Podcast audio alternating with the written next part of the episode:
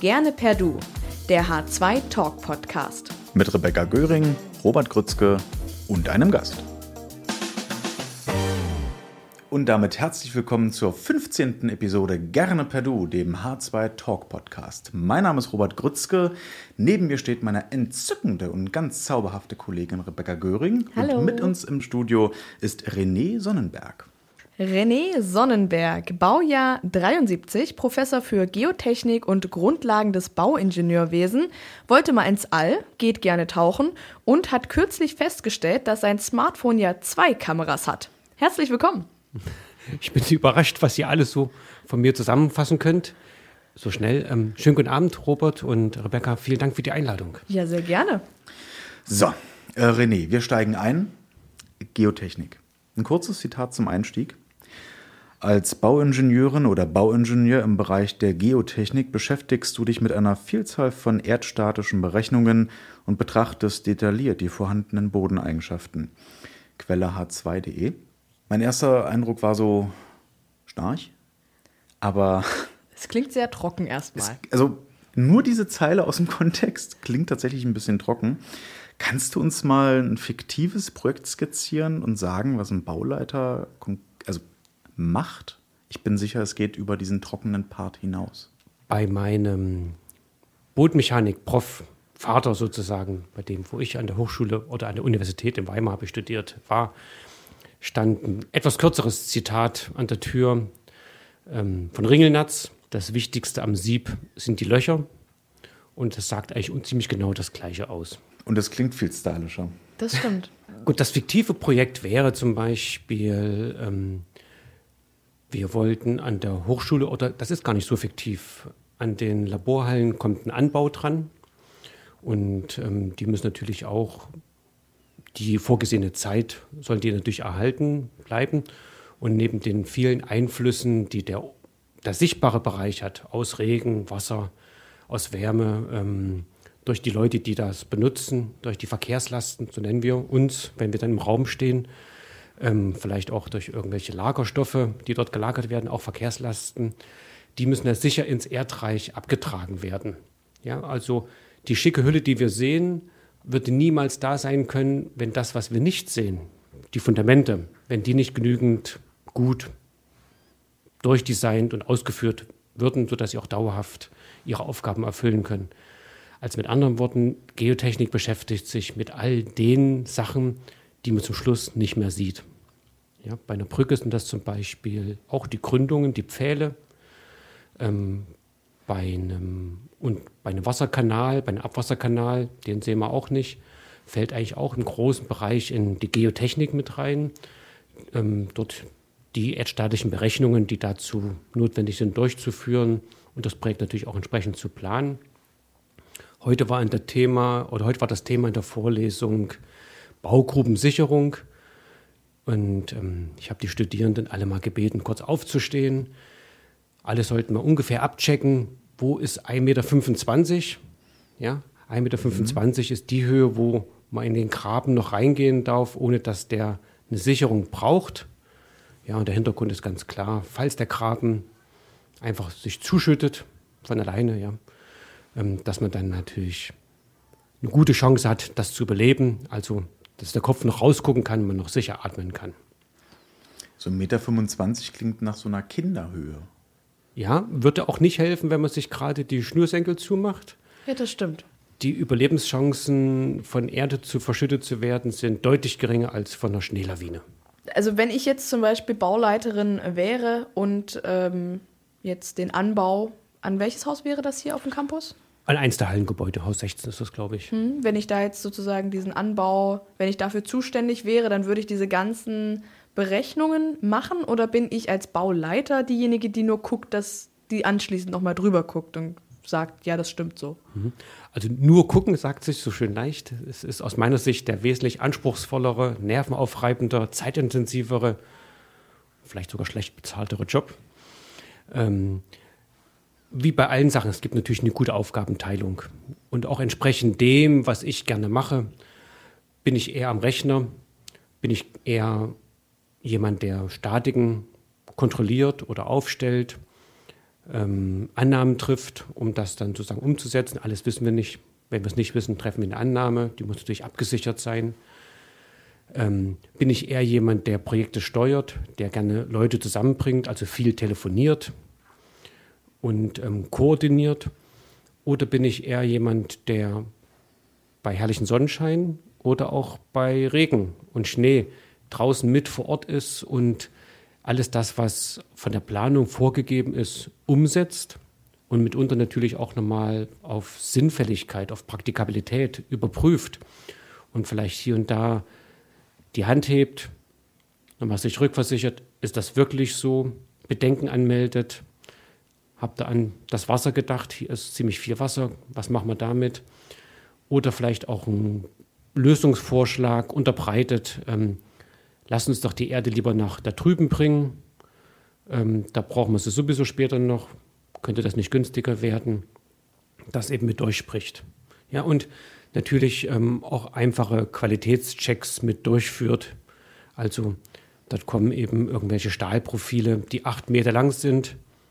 Dann nehmen sie dann einfach das ähm, Schrittmaß, ja, ihr Standardschrittmaß und schreiten mal acht Schritte lang ohne dass man mit dem Zollstock guckt, hat man das dann mal schnell kontrolliert und das hilft in den meisten Fällen dann schon.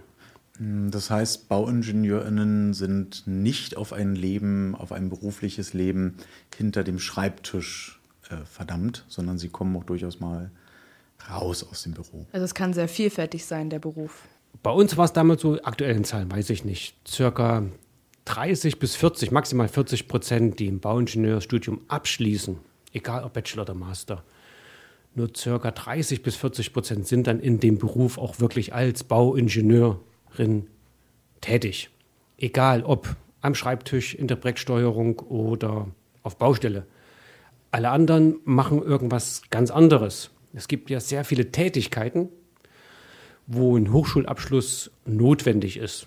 Und bei vielen dieser Tätigkeiten qualifizieren sich Bauingenieurinnen ähm, doch sehr gut was sind die Voraussetzungen, damit ich Bauingenieur werden kann? Die Voraussetzungen sind, oder ja, günstige, günstige Größen, die da mit reinspielen, die das unterstützen, sind solche Sachen wie Sachen logisch aufbereiten, ähm, abwägen, ähm, ist das günstig, ist das ungünstig, bin ich auf der sicheren Seite, vielleicht auch abstrakter zu denken und vor allem auch ähm, sich genau zu überlegen, okay, wie viel ist gut genug und alles andere brauche ich vielleicht gar nicht man so genau, ja. Also praktisch dieses Abstraktionsvermögen. Hm. Meine beste Freundin studiert tatsächlich auch Bauingenieurswesen in Dresden an der TU. Und Glückwunsch. ja, ich bin auch sehr stolz auf sie. Ähm, und äh, ich hatte sie mal gefragt, so was, was, was machst du da eigentlich? So, ich kann mir darunter wenig vorstellen, was macht ein Ingenieur. Und sie äh, hatte dann mal gesagt, äh, stell dir vor, es wird ein neues Haus gebaut, dann kommt der Architekt und stellt sich da was total Tolles drunter vor und macht da seine ähm, Skizzen und seine Modelle und ich bin dann sozusagen diejenige, die guckt, ist es überhaupt tragbar im wahrsten Sinne? Also können die, die Stahlträger das tragen? Sind die Fundamente groß genug und ähnliches? Würdest du das so unterschreiben? Ja und nein, ja und nein. Es ist erstmal ein gängiges Bild. Ist ein gängiges Bild. Vor allem, wenn man neu anfängt zu studieren, braucht man natürlich erstmal eine Definition, in welche Richtung geht es, was mache ich hier, wo stehe ich. Ähm, dieses gängige Bild dient auch ein bisschen der Abgrenzung. Und ähm, das kann durchaus positiv sein. Ähm, ich möchte nur warnen, dass das eben auch umschlägt. Oftmals entwickelt sich dann, oder wenn, dies, wenn dieses Bild dann zum Selbstläufer wird, kommen dann solche Sachen, oder könnte sich das in eine Richtung entwickeln, die dann vielleicht dem nahe kommt. Architekten lassen sich die wahnsinnigsten Sachen einfallen lassen und wir sind die Bauingenieure, wir holen die wieder auf die Erde. Ja? Beziehungsweise aus der anderen Perspektive, also ich hatte so gute Ideen gehabt, ich wollte da so eine fliegende Terrasse haben und dann hat mir der Bauingenieur gesagt, das geht nicht. Aber ich finde das toll. Mhm. Ja, und die blockieren immer alles. Und das finde ich gar nicht so, ähm, so eine gute Entwicklung. Ähm, ich finde eher so eine Zusammenarbeit ein gemeinsames Kämpfen um eine gute Lösung. Ähm, auch Bauingenieure können und vor allem müssen kreativ sein. es ist nicht dabei, Schluss zu sagen, nee, das geht nicht. Ähm, es gehen sehr viele Sachen. Ja? Sicherlich geht nicht dieser stützenfreie Raum, so wie man sich das vielleicht in, einem, in einer Animation vielleicht sehr schön vorstellen kann. Aber vielleicht kann man sehr schlanke Stützen clever anordnen, sodass sie die Blickrichtungen vielleicht gar nicht so sehr stören. Ja, man muss also dann im Dialog zu einer guten, zu, zu der besten möglichen Lösung kommen. Und das geht natürlich nur im gegenseitigen Vertrauen, im Respekt und ähm, wenn man an die gemeinsame Sache versucht, daran sich zu orientieren. Am großen Projekt sozusagen. Also sind genau. BauingenieurInnen nicht diejenigen, die dem Architekten oder der Architektin die große Traumblase zerplatzen lassen, sondern sie bieten eher zwei vielleicht tragbarere Bläschen an. Robert, sehr schön gesagt. Ich versuch's. In einer idealen Welt wäre das so. Ähm, in der real existierenden ist es vielleicht irgendwas zwischen dem, was Rebecca gesagt hat und dem, was du eben gesagt hast. Und ähm, da spanne ich jetzt mal den Bogen zur Geotechnik, warum mich das interessiert oder warum das spannend ist. Ähm, das lernen jetzt die Studierenden bei mir ein bisschen in der Vertiefung. Viele Sachen, auf die man sich vielleicht in den Gebieten, mit denen wir uns bis jetzt beschäftigt haben, verlassen konnte. Das ist eben immer so. Das wird eben immer so gemacht. Ähm, diese Zauberblase, die, die löst sich langsam auf. Ja, heute haben wir uns übrigens studieren im Grün. Heute sind wir rausgegangen, haben uns in der Übung draußen betätigt. Und in der Übung ging es eben um, ich möchte ja fast sagen, Mittel der schwarzen Magie, mhm. um Sachen zur Jetzt irgendwie hin, bei dir, René. Hin, hinzukriegen, ähm, wo wir eben nicht genau wissen, wie es läuft oder wo wir mit irgendwelchen Annahmen, mit irgendwelchen Tests versuchen, große Sachen zu interpretieren, die man aus der Datenlage, aus irgendwelchen technischen Signalen erstmal so gar nicht rauskriegen kann. Und ich denke, alle waren erstaunt, was da so eigentlich geht. Und ich hoffe, ich konnte die Gruppe auch sensibilisieren für die Unsicherheiten, die natürlich da mitschwingen. Ähm, aber ganz lustig, als du eben über die vermeintliche schwarze Magie geredet hast, äh, ging es ein bisschen um Praxisnähe und du hast den Studis ähm, so mit, mit, mit praktischen Beispielen gezeigt, wie der Beruf, das Studium aussehen kann.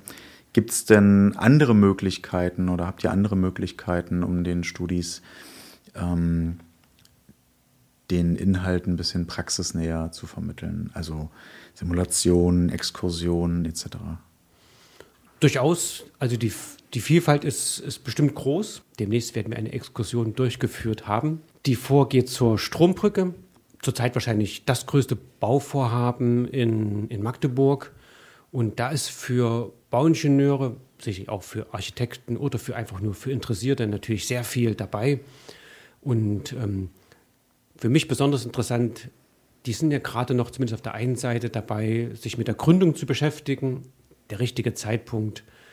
Ähm, alle die Studierenden bei uns aus dem Studiengang, die sich mit Geotechnik auseinandersetzen, einzuladen. Und am kommenden Montag haben wir eine Exkursion dort und gucken uns an, wie dort die Arbeiten vorangehen. Und wenn es klappt, ähm, werden dort auch Archäologen noch vor Ort sein. Die haben ein kleines Zeitfenster zugeordnet gekriegt, wo sie nochmal spezielle, für sie interessante Untersuchungen durchführen können. Als Geotechniker oder als Bauleiter, als Fürsorglicher für die Brücke ist man da vielleicht nicht ganz so begeistert. Was bedeutet, bedeutet meistens. Ähm, wenn was gefunden wird? Wenn was gefunden wird, ein Zeitplan, die Termine. Ja, es gab auch schon Fälle, dass dann das Bauvorhaben komplett abgebrochen worden ist und an der Stelle dann eine museale Einrichtung entstanden ist. Hattest du das schon mal? Ist das bei einem Bauprojekt von dir schon mal vorgekommen? Nein, nicht, das nicht. Ich war mal Jetzt müsste ich fast überlegen, wo das war, ob das in Köln oder in Trier war. Also in der Stadt, wo, wo der ganze Innenstadtbereich mhm. bis auf mehrere Meter Tiefe 2000 und mehr Jahre Geschichte mit sich trägt. Da ist es natürlich ähm, Wahnsinn, dort eine Tiefgarage planen zu wollen, mit der Annahme, dass man dort in jungfräulichem Boden sich bewegt. In der Tat hat man dort natürlich mehrere Schichten, irgendwelche alten Fundamente, Reste ähm, von Kulturen gefunden, die man gerne der Nachwelt zeigen möchte. Und das ist jetzt eben kein Parkhaus geworden, sondern ein Museum. Ähm, wir schließen mal den Komplex Studium gleich ab, aber äh, wir sind neugierige Geister. Rebecca mehr als ich. Ich bin eher so feststofflich. Ähm, Aber auch du neugierig. unterrichtest, du unterrichtest in sechs Modulen oder unterrichtest sechs Module. Das haben wir zumindest online auf der Moodle-Seite so gefunden. Äh, Ich habe manchmal noch gar nicht so genau nachgezählt. Ähm, Also wir haben auf der Moodle-Seite sechs Module gefunden, die unter deinem Namen angegeben waren, die du unterrichtest. Sofern die äh, wirklich alle zu dir gehören, ähm, welches davon machst du besonders gerne? Und gibt es vielleicht ein Guilty Pleasure, also ein Modul ähm, oder einen Kurs, der eigentlich gar nicht so spannend ist, aber den du total faszinierend findest? Ähm, fangen wir mal mit dem an, den ich aus eigener Motivation sehr, sehr gerne mache. Und interessanterweise kommt der bei den Studierenden, hallo liebe Studierende, gar nicht so gut an. Es ist ein, es ist ein Wahlpflichtfach, es ist ein Wahlpflichtfach. Gut, da ist die Konkurrenz natürlich auch unwahrscheinlich groß, ja. Und man, man kann ja natürlich so viele Wahlpflichtfächer wählen, wie man möchte. Ähm, aber auch bei Bauingenieurstudierenden ist die Woche in der Taganzahl, in der Stundenanzahl begrenzt, also muss man sich da ein bisschen die Ressourcen gut einteilen. Ähm, das Wahlpflichtfach, was ich anbiete, befasst sich mit Excel und wie wir das in der Geotechnik oder an geotechnischen Beispielen anwenden können.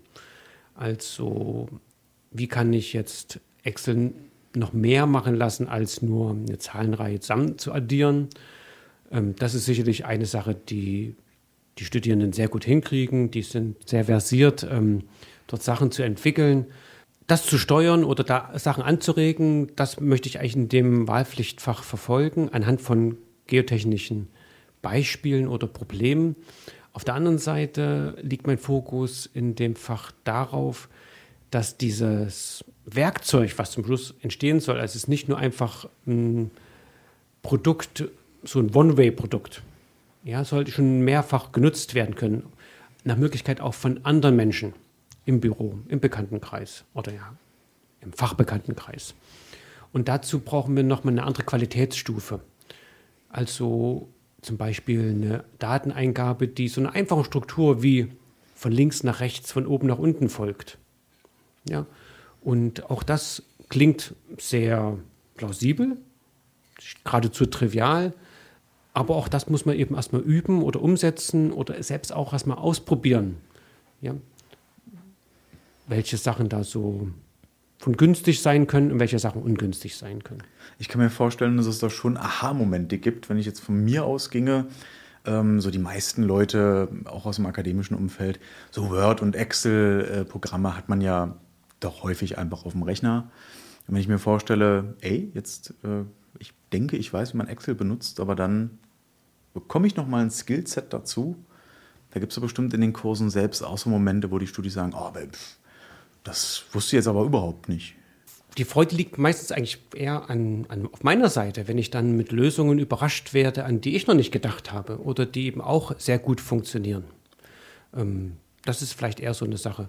Ansonsten freue ich mich, wenn ich ein paar, ich arbeite sehr gerne mit Shortlinks, wenn ich da ein paar Sachen weitergeben kann, ähm, Tastenkombinationen, die das Leben einfach so ein bisschen vereinfachen. René, du steckst offensichtlich in der Materie. Äh, du kennst deine Disziplinen. Warum, um Gottes Willen, war denn der Beruf Professor für dich unrealistischer als der Beruf Kosmonaut? Bevor ich mich als Professor irgendwo beworben habe, habe ich eigentlich sehr lange als Bauingenieur gearbeitet und habe dann in Schottland promoviert, bin dann irgendwann fertig geworden und zu der Zeit standen die Aussichten, Professor zu werden, eigentlich gar nicht so gut. Ja, was braucht man, um Professor zu werden? Man braucht eine gewisse Qualifikation. Okay, das hatte ich. Man braucht vielleicht ein bisschen Erfahrung. Ein ganz kleines bisschen hatte ich vielleicht noch oder könnte ich da vielleicht überhelfen. Vor allem braucht man aber ein Angebot. Und daran hat es doch in dem Augenblick gescheitert. Ähm, die Community ist doch recht klein. Und zu der Zeit, als das für mich interessant gewesen wäre, ähm, waren die Aussichten eigentlich gar nicht so günstig, dort irgendwie unterzukommen. Aber zur gleichen Zeit gab es, das war wohl im Jahr 2008, 2009 rum, ähm, war ich gerade bei Freunden zu Weihnachten zu Besuch und um die Weihnachtszeit kam dann in der Tagesschau, muss man sich mal vorstellen, in der Tagesschau wurde das neue ESA, die European Space Agency, das neue ESA-Programm kurz angerissen und dass man eben plant, im Jahre 2020 den Mond mal wieder zu besuchen und dass man dazu eben jetzt demnächst Leute rekrutieren möchte, die daran eben mit teil oder die mit dabei sein könnten, ganz einfach.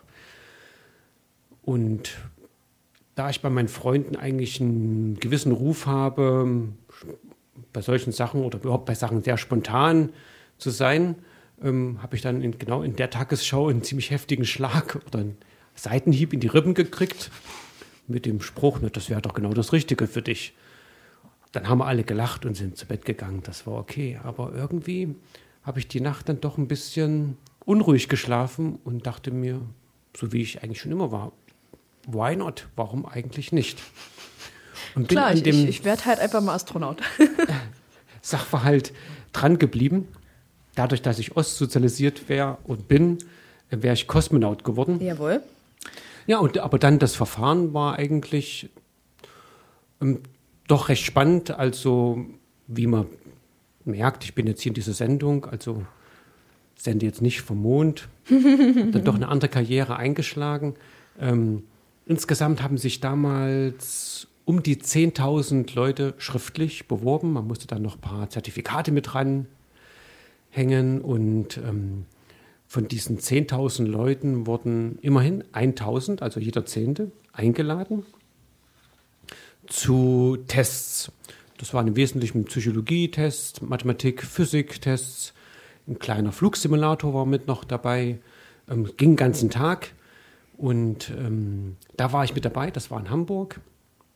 Da wurden teilweise sogar Leute aus Australien eingeflogen, weil die da eben sich auch beworben hatten. Ja? Und man wollte jeden potenziellen Kandidaten wollte man eben untersuchen.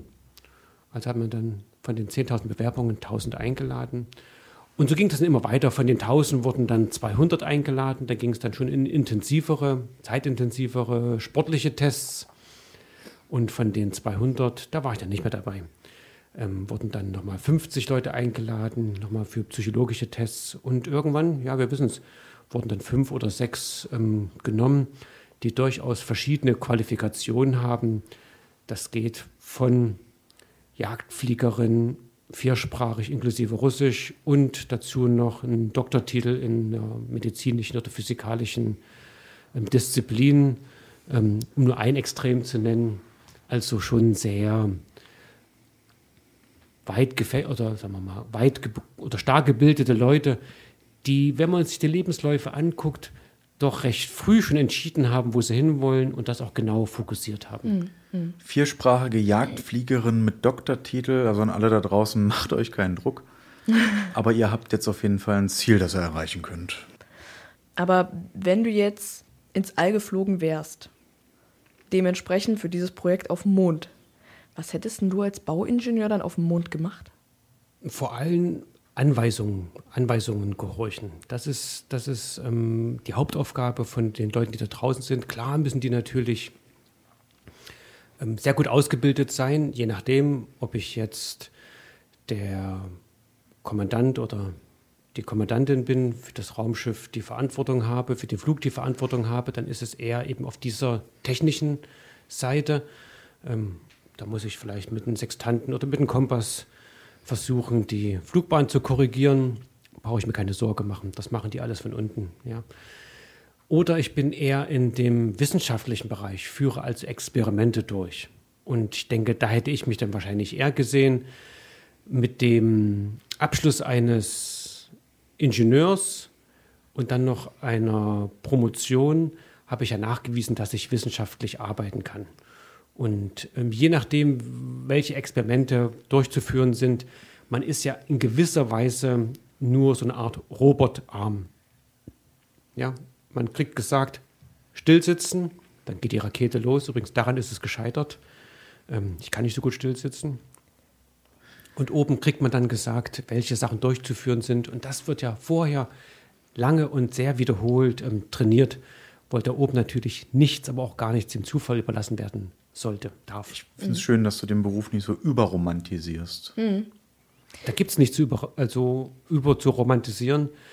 Ähm, die Nächte, so man dann von Nächten sprechen kann, sind ähm, wahrscheinlich sehr nervraubend. Man hat ständig irgendwelche Vibrationen Geräusche von der Klimaanlage, von den technischen Geräten, die dort permanent 24 Stunden, 24-7 ähm, laufen müssen.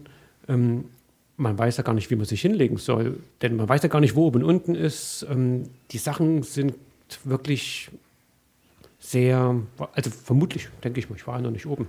Ich kann jetzt nicht aus eigener Erfahrung berichten, sind wahrscheinlich sehr nervenaufreibend, muss man natürlich auch sehr zäh sein und auch sehr relaxed damit umgehen können. Ja, auch einfaches Wasser. Sich waschen geht ja nicht, das perlt ja alles auf der Haut ab. Oder in der Luft halt einfach als Blubberblase. Fliegt einfach so rum. Ja, Dann können wir jetzt zu unserem kurzen Break kommen. Es ist Zeit für entweder oder was anderes. Entweder oder was anderes äh, funktioniert so. Wir haben uns natürlich dein Vorselbstgespräch äh, zur Hand genommen und ein paar ähm, Fakten rausgesucht, beziehungsweise ein paar lustige Fun Facts über dich, über dein Leben und ein paar knifflige Entscheidungsfragen zusammengestellt. Die lesen wir dir vor. Und du entscheidest aus dem Bauch heraus, ob das eine oder das andere. Möchtest du anfangen, Robert? Auch weiß ich, wenn du so fragst. Hätte ich schon Lust. Na dann. Der Projektpitch deines Lebens. Lieber mit Schnauzbart und Toupet oder mit Stonewashed Hochwasserhosen? Lieber mit Schnauzbart und Aktenkoffer. Okay. Meet and Greet. Triffst du lieber George Orwell zufällig auf dem Herrenklo in der Mensa oder den Maulwurf aus deinem Garten beim Schnorcheln? Wie wäre es mit George Orwell im Garten? Sowas hat man auch noch nicht. Einfach das Beste aus beiden kombinieren, so geht's auch. Wow, wir haben über Kompromisse geredet. Back in the Pack. Du räumst den Rucksack nicht richtig aus. Was findest du nach einem Jahr wieder? Ein Kilo Knoblauch oder den Maulwurf aus deinem Garten? Wahrscheinlich eher den Knoblauch. Alles klar, wunderbar. Das äh, war's auch schon. Ganz äh, kurz und knackig. Ja, über deinen Beruf als Kosmonaut haben wir jetzt schon geredet. Deswegen, ähm, ja, sind wir jetzt äh, nochmal zurück zum Thema äh, Traumjob Professor. Wir, wir haben, haben unsere Moderation geswitcht, können ja, wir doch einfach sagen. Genau, genau, haben wir vorhin gemacht.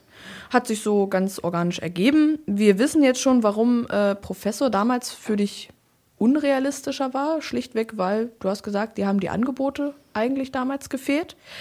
Ein Doktortitel, ist das ein Must-Have für die Karriere, wenn man Professor werden möchte, oder ist es einfach ein, ein Türöffner?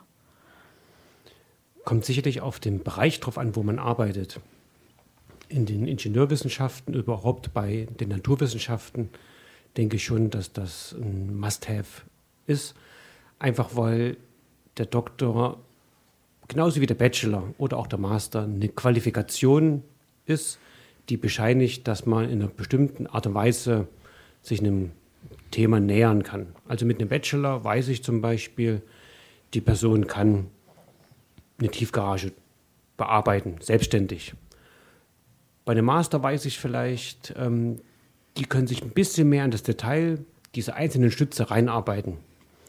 Und bei einem Doktor weiß ich vielleicht, dass der sich nochmal mit innovativen, ganz neuartigen Materialien auseinandersetzen wird und da eben vor allem noch selbstständiger arbeiten kann und vielleicht auch kreativere Fragen stellt, ähm, Sachen, die gegeben sind, auch genauer hinterfragt oder auch einfach in Frage stellt. Hm. Du hast äh, keinen Bachelor-Master-Abschluss, du hast einen Diplomabschluss und den hast du in Weimar gemacht. Das haben wir so von deinem Lebenslauf abgelesen. Und anschließend hast du auch drei Jahre in Weimar gearbeitet, korrekt? Als Statiker. Mhm. Als Statiker, okay. Ähm, was war dann der Anstoß dafür, dass du äh, deinen dein Doktor gemacht hast? das war eigentlich ein, ein, Wunsch, den ich schon während des Studiums hatte, mich weiterzuentwickeln. Damals gab es die Möglichkeit für Bachelor oder Master nicht. Ähm, da hatte man vielleicht die Möglichkeit, den Diplomingenieur mit einer Diplomarbeit abzuschließen. Deswegen heißt das ja Diplomingenieur. Oder man wird eben Bauingenieur und studiert dann ein Jahr kürzer, hat eben diese Diplomphase nicht dabei, die ja auch schon so eine Art wissenschaftliche Herangehensweise mit sich, also praktisch beinhaltet, genauso wie auch die Bachelorarbeit eigentlich ein bisschen zeigen soll, dass man sich mit einem Thema intensiver auseinandersetzt und mit der Masterarbeit dann eben nochmal eine Ecke mehr. Und das hat mir eigentlich ziemlich gut gefallen, sodass ich zur damaligen Zeit ähm, mit dem Professoren, wo ich vertieft habe, einen guten Kontakt gehalten habe. Mein Massivbauprofessor war dann mit seinem Büro dann zum Beispiel auch mein Prüfstatiker. Und durch diesen engen Kontakt ist diese kleine Flamme des sich weiterentwickeln, an der Forschung dran zu bleiben, eben auch, konnte die weiter leuchten und irgendwann sind wir mal ins Gespräch gekommen und da habe ich gesagt, okay, ich wäre jetzt soweit. Ich habe mich jetzt nach dem Studium in der Praxis ein bisschen gefestigt, habe da neue Aspekte kennengelernt und würde mich jetzt gerne weiterentwickeln. Ähm, habe wieder Lust gehabt zu studieren. Da hat man ja am Schluss des Studiums erstmal nicht so viel Lust, dann will man erstmal praktische Sachen machen. Die Lust war jetzt wieder gewachsen, die Motivation war da und dann haben wir gemeinsam nach einer Möglichkeit überlegt, wie man das umsetzen könnte und da haben wir es wieder. Es müssen mehrere Bedingungen zusammenkommen. Ähm, Motivation, der Wille ist das eine, eine gewisse Befähigung ist das andere. Aber da erinnere ich mich zum Beispiel an die Aussage eines Professors, mit dem ich mich auch mal unterhalten habe. Der hat so in den Hörsaal reingeguckt und hat gesagt, hier sitzen jetzt 200 Studierende. 90 Prozent davon könnten auch promovieren. 90 Prozent könnten promovieren. Die hätten das Zeug dazu. Aber nur ganz wenige machen es. Grund dafür sind die verschiedenen Lebenssituationen. Ich hätte mir das nicht vorstellen können, wenn ich vielleicht für eine andere Person Verantwortung hätte übernehmen müssen in der Zeit zum Beispiel in einer Partnerschaft, vielleicht ein gemeinsames Kind, ähm, dann wird natürlich die Zeiteinteilung anders gestaltet, auch durch andere Sachverhalte diktiert oder vorgegeben. Ähm, so eine Promotion erfordert in gewisser Weise natürlich auch, dass man sich sehr intensiv mit der Sache beschäftigt.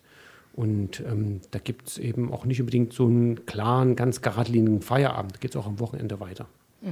Aber du hattest das, was auch Pokémon auf Level 1 haben, den Willen, dich weiterzuentwickeln. Ich hatte vielleicht auch ein, ein gutes Würfelpaar, dass es geklappt hat. Und wie gesagt, das Schwierigste ist erstmal den Job zu kriegen, darin dann zu bestehen. Dazu haben die meisten, also haben die meisten Leute eigentlich ziemlich gute Anlagen und Fähigkeiten. Und in der Regel macht man sowas ja auch nicht ganz alleine. Man hat ja auch Mentoren und ähm, auch andere Kollegen, andere Promotionsstudierende, ähm, wo man sich gegenseitig unterstützt. Apropos Dementoren, Schottland. Na, war das eine Brücke? Das war ich, aber. Ich finde es jetzt ein bisschen cool. Das war sowas von eine Brücke. Äh, und Rebecca war bei dem Punkt viel aufgeregter in der Vorbereitung als ich persönlich. Ähm, aber du hast in Schottland, genauer in Dundee, promoviert. Warum in Schottland und äh, wie war die Zeit in Dundee? Die Zeit in Dundee war natürlich hervorragend. Äh, wenn ich jetzt an den Start zurückschaue, ähm, war die Sache vielleicht eher mit gewissen Zweifeln behaftet, natürlich.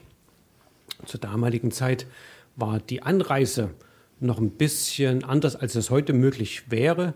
Äh, ich bin damals nach London geflogen, habe mich dann in den Zug gesetzt, ähm, hatte eine Nachtreise zur, Uni zur Universität ähm, dort sehr gute Gespräche gehabt. Ich war sehr interessiert. Mir hat die ganze Sache ziemlich gut gefallen. Das Projekt fand ich sehr spannend und hatte dadurch natürlich auch, dass man eben langsam hingereist ist und auch ein bisschen langsam wegreisen musste, auch ein bisschen Zeit gehabt, die Stadt mir anzugucken und war dann ein bisschen sehr ernüchtert. Ähm, dann die, kann man vielleicht wissen, ähm, ist eine sehr industriegeprägte Stadt wenn man sich jetzt einen typischen schottischen Reiseführer anguckt, wird man mehrere Seiten zu Glasgow finden, mehrere Seiten natürlich zu Edinburgh, ähm, zu Dundee, wenn man Glück hat, vielleicht einen kleinen Absatz. Und das war auch ungefähr das Bild, mein erster Eindruck, den ich von Dundee hatte. Und ähm, auch da war natürlich eine Entscheidung zu treffen. Ja, also Leben heißt ja nicht nur studieren und an, an einem Projekt mitarbeiten. Leben heißt ja auch, sich kulturell in der Stadt wohlzufühlen, Leute zu treffen, dort nette Punkte zu haben, wo man gerne hingeht. Und das habe ich jetzt so in dieser Industriestadt zunächst erstmal gar nicht so wahrgenommen. Und dachte mir dann aber, hey ho, dann hast du vielleicht ein bisschen mehr Zeit für das Studium, ist ja schwierig genug in der Fremdsprache. Ähm, die Realität sieht natürlich ganz anders aus. Ich habe dann mich sehr wohl in Dundee gefühlt. Ähm, das Wetter ist, wenn wir jetzt mhm. mal davon sprechen, ist natürlich das Hauptthema. In Schottland ähm, vielleicht eher harsch. Nicht so sehr an der Ostküste, dann die ist an der Ostküste. Das Wetter kommt aus dem Westen, regnet sich über Glasgow ab, ähm, über den West Highlands, da wo die touristischen Highlights sind. Deswegen kommt dieser Mythos, dass dort immer schlechtes Wetter ist bis es dann nach Osten kam, nach Dundee, war das dann eigentlich sehr sonnig. Was war jetzt aber wirklich der ausschlaggebende Punkt, dass du sagst, ich mache meine ähm, oder ich promoviere in, in Schottland oder überhaupt im Ausland und nicht in Deutschland? Lag das einfach an dem Forschungsprojekt, was sie in Dundee hatten, was dich interessiert hat? Oder hast du gesagt, ich habe einfach Bock auf Auslandsstudium, Auslandspromotion? Eigentlich hatte ich davor ein bisschen Respekt, um nicht zu sagen Angst. Ähm, man begibt sich in ein anderes Land. Das ist erstmal eine gewisse Herausforderung. Man begibt sich in ein anderes Land, wo man die Sprache zunächst noch gar nicht so gut kann. Ähm, in dem Augenblick war das eigentlich eine ganz einfache Notwendigkeit, weil zu dem Zeitpunkt, nicht wie heute, vor 20 Jahren, hatte man nicht die, das Risiko gehabt, als Bauingenieurstudierende aus der Mensa rauszukommen und wird von der Firma weggefangen. Im Gegenteil, vor 20 Jahren ähm, ging es der Baubranche in der Bundesrepublik sehr schlecht mit der ganzen Konsequenz. Also es gab wenig Bauaufträge.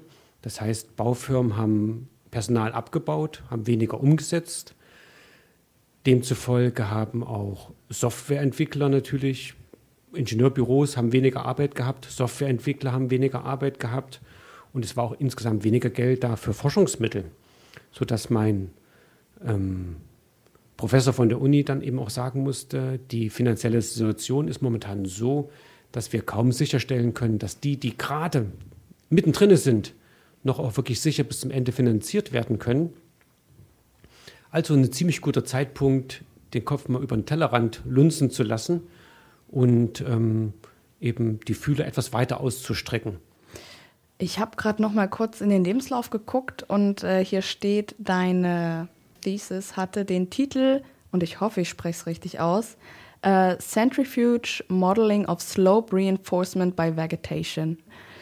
Kannst du uns kurz sagen, worum es jetzt eigentlich da ging? Weil unter dem Titel kann ich mir jetzt auch relativ wenig vorstellen. Ich weiß, es hat was mit Vegetation zu tun und was mit einer Zentrifuge. Ja so. Gut, dann haben wir eigentlich fast alles zusammen. Nehmen wir noch das Bindeglied. Also in der Arbeit ging es um Böschungen, Geländesprünge, auch übrigens ein Thema, was ich in der Lehre ähm, mit vertrete. Und ähm, immer dann, wenn das Gelände springt, also von einem höheren Niveau auf ein niederes Niveau weiterlaufen soll, müssen wir uns darum kümmern, dass das sicher stattfindet. Stellen wir uns einfach mal einen Bahndamm vor, der in drei, vier Meter Höhe verläuft, weil das eben die Linie so vorsieht. Dann brauchen wir natürlich eine gewisse Sicherheit, dass dieser Bahndamm nicht abrutscht. Und klassischerweise könnte man jetzt zwei Sachen heranziehen. Man könnte den Bahndamm flach genug gestalten, das wäre eine Variante. Oder die andere Variante ist, man könnte dort eine Stützwand hinstellen, die dann die Aufgaben übernimmt. So, Bahndämme alle breiter machen, würde sehr viele Ressourcen verbrauchen. Ja, wir brauchen natürlich dann extra Material. Und wenn der Bahndamm breiter wird, hat vielleicht, haben die Leute, die rechts und links vom Bahndamm wohnen, ein bisschen was dagegen, wenn ihr Garten plötzlich kleiner wird. Ähm, gut, wär, dann wäre die Alternative, wir stellen eine Stützwand hin, dann bleibt der Garten genauso groß und der Bahndamm ist trotzdem gesichert. Aber auch das würde bedeuten, dass wir sehr viele Ressourcen brauchen. Ja? Sehr viel Stahl, sehr viel Beton. Und das ist sicherlich auf einem kurzen Abschnitt zu, zu, durchaus durchzuführen. Wir sprechen ja aber von ähm, Eisenbahndämmen, die sich über 150 Jahre lang entwickelt haben und mittlerweile ein sehr dichtes Netz, in dem Fall in Großbritannien, aber auch auf dem europäischen Festland natürlich ähm, ausmachen. Und dieses große Netz jetzt überall sicherer zu gestalten mit Beton und Stahl wäre ein enormer Ressourcenaufwand und einfach zeit- und geldtechnisch auch gar nicht durchzuführen. Und ähm, somit kam man zu der Überlegung, vielleicht kann man hier ein paar gute Aspekte miteinander kombinieren. Und zwar konkret Vegetation mit heranziehen, die gezielt auf Bahndämmen zum Beispiel angepflanzt wird, um diese Böschung zu sichern. Stellen wir uns einfach vor, diese Vegetation hat ja Wurzeln, das, was wir nicht sehen. Und diese Wurzeln dringen in die Oberfläche der Böschung mit ein, bis zu einer gewissen Tiefe und vernadeln sozusagen diese, diese Erde, erfüllen eine ähnliche Funktion wie vielleicht die Bewährung im, im Beton und sichern dadurch diese Bahndämme. Das ist sehr nachhaltig. Wenn die erstmal loswachsen, den Rest machen sie dann alleine. Ich habe einen ziemlich guten, sieht sehr schön aus und ähm, muss mich dann auch gar nicht weiter groß kümmern, dass ich damit mit so einer Strategie auch sehr weite Strecken, sehr lange Strecken nachhaltig ähm, sichern kann. So, und wie nähere ich mich der Problematik? Ich kann das natürlich ähm, mit einer Software modellieren. Das gelingt mir aber nur, wenn ich gute Eingangswerte habe, wenn ich verlässliche Parameter habe. Ich könnte natürlich auch ein Modell bauen, was eins zu eins ist. Das wäre dann ein sehr großes Modell. Dann müsste ich auch vielleicht lange warten, bis Pflanzen groß genug sind. Und dann hätte ich noch das Problem, okay, wie teste ich das jetzt? Wie kann ich jetzt diesen Bahndamm dazu bringen, dass eine Situation entsteht, dass der eigentlich versagen möchte? Und wie kann ich dann feststellen, dass die Vegetation dazu beiträgt, dieses Versagen zu verhindern? Also bräuchte ich immer zwei Modelle. Eins ohne Vegetation, was dann idealerweise versagt, und ein Bahndamm mit Vegetation, wo dieses Versagen eben nicht ein, eintritt. Das wäre auch sehr aufwendig und dann könnte ich vielleicht in drei Jahren nur ein oder zwei Sachverhalte untersuchen. Und als Bindeglied zwischen einer Modellierung am Rechner und so einem echten Modell wäre ein kleines Modell. Und darum geht es in der, in der Forschungsarbeit oder ging es in der Forschungsarbeit, dass man die ganzen Sachverhalte an kleinen Modellen, stellen wir uns mal vor, so ein Modell vielleicht nur einen Meter hoch. Ähm, das soll jetzt unsere Böschung sein, unser Bahndamm mit kleinen Pflanzen, die demnach eben auch schneller wachsen können. Ja, weil die ja nicht so groß werden müssen wie ein Strauch, wie ein Baum. Und damit sich dieses kleine Modell jetzt so verhält wie ein richtiges Modell, bedienen wir uns eines Tricks. Wir bauen dieses kleine Modell in eine Zentrifuge ein. Kennen wir alle. Zentrifuge ist eigentlich so eine Art Kettenkarussell. Wenn ich da drauf sitze, und das Kettenkarussell dreht sich, dann erfährt mein Körper, erfahre ich, eine Beschleunigung, die ein bisschen größer ist als die der Erdbeschleunigung. Auch das erfährt dieses kleine Modell, dieses Böschungsmodell. Und ähm, durch eine gewisse, durch, durch gewisse Modellgesetze verhält sich diese Modellböschung so wie mein 1 zu 1 realer Böschung. Und es gelingt mir also, sehr viele Böschungen zu untersuchen, auch verschiedene Aspekte zu untersuchen.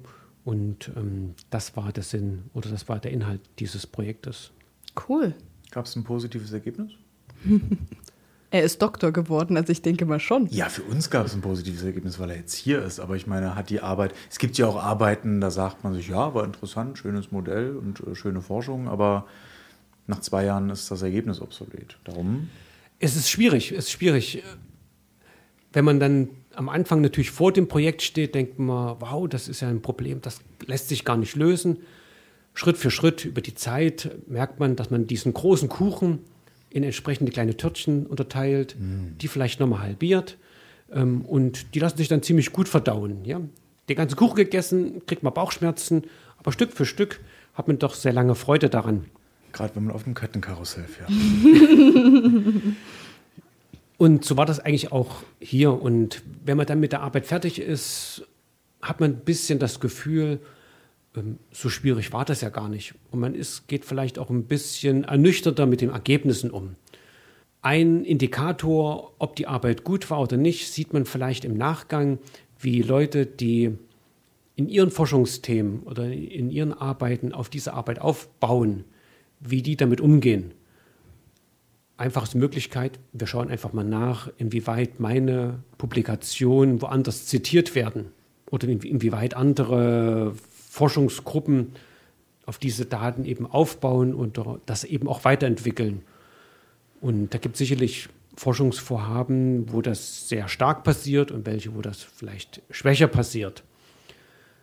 Und manchmal gibt es auch in der Grundlagenforschung, dass wir erst 100 oder 200 Jahre später erfahren, dass das, was damals passiert ist, dass das jetzt in der Praxis Anwendung findet weil damals die technischen Möglichkeiten noch gar nicht so gut waren.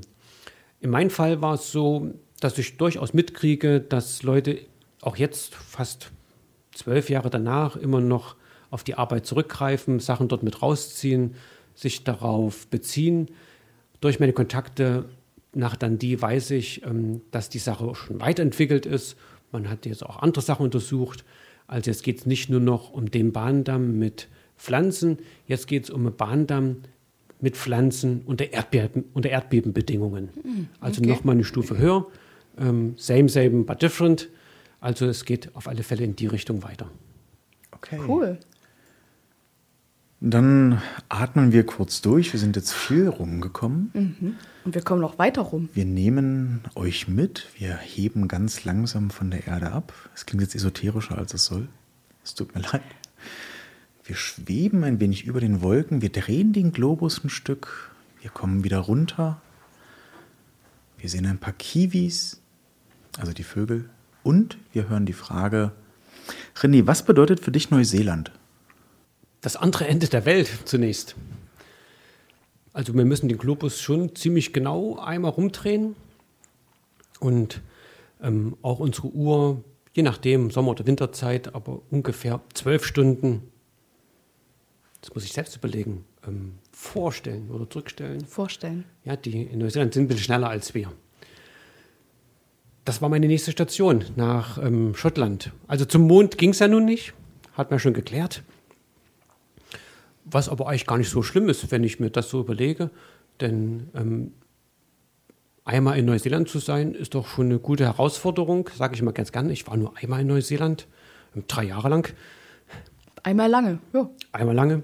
Und ähm, da trägt mich vor allem die ähm, Verbindung nach Dundee.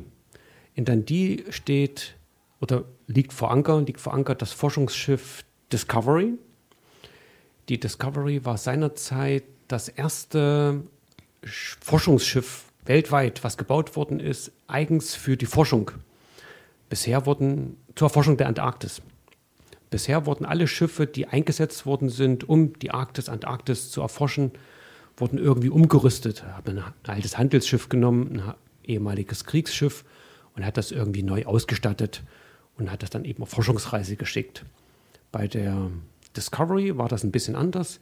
Die war wirklich so, sozusagen Purpose-Build, also für diesen Einsatz komplett von Grunde auf durchkonstruiert und auch entsprechend gebaut. Ich glaube, das Schiff hat seinerzeit 10.000 Pfund gekostet. Das Nur? Sind, seit über, über 100 Jahre ist das her. Ach so. Und davon war alleine für die Maschine 5.000 Pfund schon veranschlagt. Also ich, so teuer war damals da war der Euro Motor. nicht so stark. Ja, nee, das hatte mich jetzt gewundert. Also wenn ich hätte ja jetzt, äh, wenn die dann vor, weiß ich nicht, 20 Jahren gebaut worden wäre, hätte ich ja was im Millionenbereich erwartet. Ist ein Holzschiff. Ja, aber dann natürlich ist das etwas älter und dann sind 10.000 Pfund für die damalige Zeit auch äh, extrem, viel. Extrem viel, extrem viel und es ist auch ein wunderschönes Schiff draus, also draus geworden. Ähm, und wenn ich sage Purpose-Bild, also erstmal ist es natürlich ein sehr stabiler Rumpf, der auch ein bisschen Eisdruck abhalten kann. Und ähm, jede kleinste Ecke wurde irgendwie genutzt, um dort noch ein technisches Gerät mit zu transportieren zu können, mit einzulagern. Ähm, die Discovery ist dann nach Neuseeland war ich der letzte Hafen, wo man noch mal Proviant an Bord nehmen konnte. Dazu gehört in dem Fall eine ganze Schafherde, die dann eben auch mit ähm, genommen werden sollte. Die Expedition verlief erfolgreich. Das Schiff kann jetzt in, das, in Dundee noch angeguckt werden. Es gab damals, glaube ich, einen Todesfall ähm, an Bord. Das war, als das Schiff dann in Littleton, das ist der Hafen, der zu Christchurch gehört, wenn man da jetzt nicht ganz so kleinlich sein möchte, ein bisschen großzügiger denkt. Und wer von Neuseeland spricht, hat wahrscheinlich Geysire, heiße Quellen, schroffe Berge im Hintergrund, die Möglichkeit, früh Ski zu fahren und abends zu surfen, weil der Strand eben vielleicht nur eine Stunde vom Skigebiet entfernt ist. Ähm, die Studierenden, die bei mir in der Geologie-Vorlesung waren, wissen, dass das mit einem gewissen Preis kommt. Und der Preis ist, Neuseeland befindet sich genau am, an, zwischen zwei ähm, Erdplatten, die aufeinander zutriften. Erdbeben. Deswegen haben wir dort ja das Gebirge. Ja. Dort zeigt sich diese, diese unwahrscheinlichen Kräfte. Und genau, wenn die sich lange aneinander reiben, irgendwann kommt es mal zu einem Erdbeben. Und ähm, ich hatte das, er hatte die fragwürdige Gelegenheit, bei zwei Erdbeben in Christchurch auch mit dabei zu sein, die dann in der Endkonsequenz vielleicht auch ein bisschen mit den Weg geebnet haben, dass ich das Land verlassen habe. Noch kurz abschließend zu Neuseeland, dann äh, drehen wir den Globus schon wieder weiter. Ich habe mal gehört, dass Neuseeland, das, äh, was Tiere anbelangt, äh, dass Australien ohne, ohne giftige Spinnen zum Beispiel oder ohne gefährliche Tiere ist. Äh, kannst du das unterstreichen oder gibt es auch da die Spinnen, die oder, oder ähnliche Tiere? Hast das, du da irgendwas gesehen? Das Schlimmste, das Schlimmste, was man in Neuseeland finden kann, sind Marder und Katzen, die den Kiwis zusetzen. Ähm, wer Angst vor Zecken hat, ist in Neuseeland absolut sicher. Also was die Natur betrifft, also was diese Punkte der, der Natur betrifft, ist das ein wunderbares Reiseland. Muss man sich nicht um Skorpione oder Schlangen kümmern.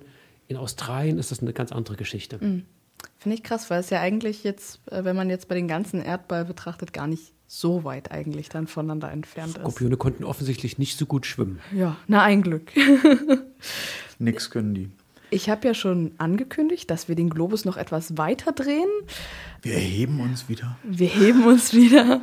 Wir schweben über den Wolken, wie du so schön gesagt hast. Und äh, wir kommen wieder runter und landen in Arizona. Denn in Arizona wurdest du angeschossen. Das hast du uns erzählt oder im Vorselbstgespräch geschrieben. Das wollte ich eigentlich nur meinen Enkeln erzählen. Ja, wir stellen es uns vor, wir sind jetzt gerade deine Enkel, wir sitzen bei einem Werthers Echte und einem Baileys zusammen und. Und ich im Schaukelstuhl. Ja, wunderbar. Und du erzählst uns, wie du in Arizona angeschossen wurdest, René. Und der, der Globus hat sich gedreht und es gab sogar noch einen Zeitsprung. Ich war noch ein bisschen jünger. Ähm, die Haare sahen wahrscheinlich auch noch anders aus und vor allem war ich gerade mit einem großen Rucksack alleine in den USA unterwegs, bin dort getrennt. Ähm, das war übrigens eine Studienexkursion von unserer Universität. Ähm, da ging es um erdbebengerechtes Bauen. Wir wollten nach Kalifornien, wollten uns dort angucken, wie bestehende Bauwerke erdbebenfit, erdbebenfitter gemacht werden. Und diese Exkursion sollte zwei Wochen lang dauern. Und ich dachte mir, ah, das ist eigentlich eine sehr lange Reise. Ähm, hat auch ein bisschen Geld gekostet. Ich fliege schon zwei Wochen vorher hin. In dem Augenblick bin ich dann nach Salt Lake City geflogen. Das sind schon ein paar tausend Kilometer von Kalifornien entfernt und werde zwei Wochen Zeit haben, diesen Weg per Anhalter zurückzulegen und einfach mal schauen, was passiert, was auf dem Weg liegt. Und es lagen natürlich einige Nationalparks auf dem Weg, die ich mir angeguckt habe. Grand Canyon war sicherlich ein Highlight, ähm, der Arches National Park ein anderes Highlight. Hervorragende Sache. Und sicherlich, wenn man trennt, hat man natürlich dann auch mit der Straße zu tun und so bewegt man sich eben manchmal eben auch zu Fuß ein Stückchen auf der Straße. Das kann mitunter sehr nervenaufreibend sein, vor allem wenn man sich in einen Abschnitt befindet, wo man partout nicht wegkommt. Und dann irgendwann vielleicht den Grund mitkriegt, warum, woran das liegen könnte. Und der Grund war dem Augenblick, dass dort überall Zeichen standen, nehmen Sie bitte keine Tremper mit. weil in der Nähe ein Gefängnis war. Ah. Okay, also ein etwas längerer Fußmarsch. Irgendwann kam ich dann in einen Ort. Gut, ein Ort-Eingangsschild ist erstmal ein gutes Zeichen. Durch den Ort durchgehen ist das andere. Zum anderen Ende, weil im Ort ist das Trampen natürlich sehr schwierig. Ja, die Leute biegen links und rechts ab, die wissen ja gar nicht, wo man hin will. Also bin ich durch den Ort durch und wir erinnern uns vielleicht, es gibt durchaus Bundesstaaten in den USA, da ist das Barfußlaufen verboten, da kommt man ins Gefängnis. Wenn sie dagegen eine Waffe tragen, ist das alles total legal, alles im grünen Bereich. Gut, ich war jetzt nicht mit Barfuß unterwegs und ich hatte auch keine Waffe am Revers. Sehr Bin löblich. eben mit meinem Rucksack ähm, die Straße lang geschlendert und irgendwie kriege ich dann im Augenwinkel mit, dass ein Auto, was eben schon mal an mir vorbeigefahren ist, jetzt nochmal an mir vorbeifährt. Es war ein recht heißer Tag. Vielleicht war das auch einfach nur ein Déjà-vu. Ich habe geträumt. Und plötzlich sehe ich, wie das Auto ungefähr auf meiner Höhe ist, wie dann aus dem hinteren Bereich so ein Projektil aus dem Auto rausrutscht. Und ähm, danach ging eigentlich alles ziemlich schnell. Und bevor ich mich versehen konnte und realisiert habe, was gerade passiert war, war das Auto mit quietschenden Reifen davongefahren und ich war von oben bis unten nass gespritzt mit einer Wasserspritzpistole. Und nach dem, hast ersten Schreck, aber auch. nach dem ersten Schreck war ich doch recht erfreulich, sehr erfreut über die sehr willkommene Abfrischung. Es war doch ein sehr heißer Tag. Also du hast die Geschichte aufgebaut. Ja, ich dachte wirklich, ich war von oben bis unten voll mit Blut oder irgend sowas, aber es war dann doch nur eine Das würde ich meinen Wasserpistole. Enkeln und nicht mal euch niemals erzählen. Oh Mann, das, ähm, okay. Also, Okay, Spannend das war also erzählt. Stephen Kings Wasserspritzpistole. oh hast du auch ein bisschen Blutdruck gekriegt, Robert? Es wurde immer spannender. Ja, na, also natürlich mit der Ansage, ne? Die rote Leuchte am Mikrofon wäre beinahe geplatzt. Ja. Ja. ja, wir sind jetzt äh, viel um die Welt gekommen. Es, war, es waren sehr viele Einblicke in die Erde, in die Luft, In das Studium, in die in Lehre, das Studium ins Lernen, in und Renés Humor. direkt rein in den Lauf einer Wasserspritzpistole. es war so spannend, dass ich zwischendurch, ihr könnt es bezeugen, meinen Kugelschreiber kaputt geknippelt habe. Gottes Willen. Es, es tut richtig weh. Ja. Das ähm, wäre dir mit Weltraumausrüstung nicht passiert. Ja, die NASA hatte damals, glaube ich, ein Projekt gestartet, wie man ähm, unter Wasser, wie man im Weltall, also unter, ohne Schwerkraft, ähm, schreiben kann. Und da kam dann so etwas Ähnliches raus wie ein Kugelschreiber. Die Sache hat wohl mehrere hunderte, tausende Dollar verschlungen. Ähm, wisst ihr, was die Russen nehmen? Ein Bleistift? Genau, Ja, oder? Also, also ich habe mich gerade gefragt, okay, bei einem Kugelschreiber oder bei einem Füller kann ich verstehen, da ist flüssig, eine Flüssigkeit drin, ähm, dass das dann vielleicht nicht so super schreibt, aber wenn ich halt einfach einen Graphitstift nehme oder ein Stück Kohle, Okay, das war ein sehr, sehr fetziges Gespräch. René, vielen Dank dafür, dass du dir die Zeit genommen hast äh, an diesem jetzt ausklingenden Abend. Wir kommen wieder zurück auf die Erde. Rebecca, ganz toll wieder vorbereitet. Vielen Dank, Robert, du auch. Und äh, unsere Snacks waren auch wieder erste Sahne. Ja, ich gehe vorher immer hier in unserem äh, Stammlokal im, im Frösi einkaufen. Also einkaufen, ich hole halt Snacks und Getränke. Und äh, ja, freue mich, wenn ihr auch das nächste Mal wieder einschaltet. Vielleicht mit einem warmen Bier oder einem kalten Kaffee, was immer ihr so mögt. Genau. Wir hören uns dann nächsten Monat wieder. Vielen Dank für die sehr charmante Reisebegleitung und natürlich auch die exzellente Versorgung während der Tournee. Perfektes Abschlusswort, würde ich sagen. Tschüss. Tschüssi. Tschüss.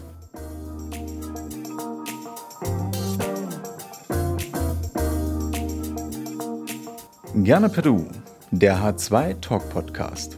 Redaktion und Moderation Rebecca Göring und Robert Grützke. Musik hat Matthias Kölzer für uns komponiert. Redaktionelle Unterstützung und Grafik kommen von der Hochschulkommunikation. Projektleitung und Produktion liegen beim Veranstaltungsmanagement.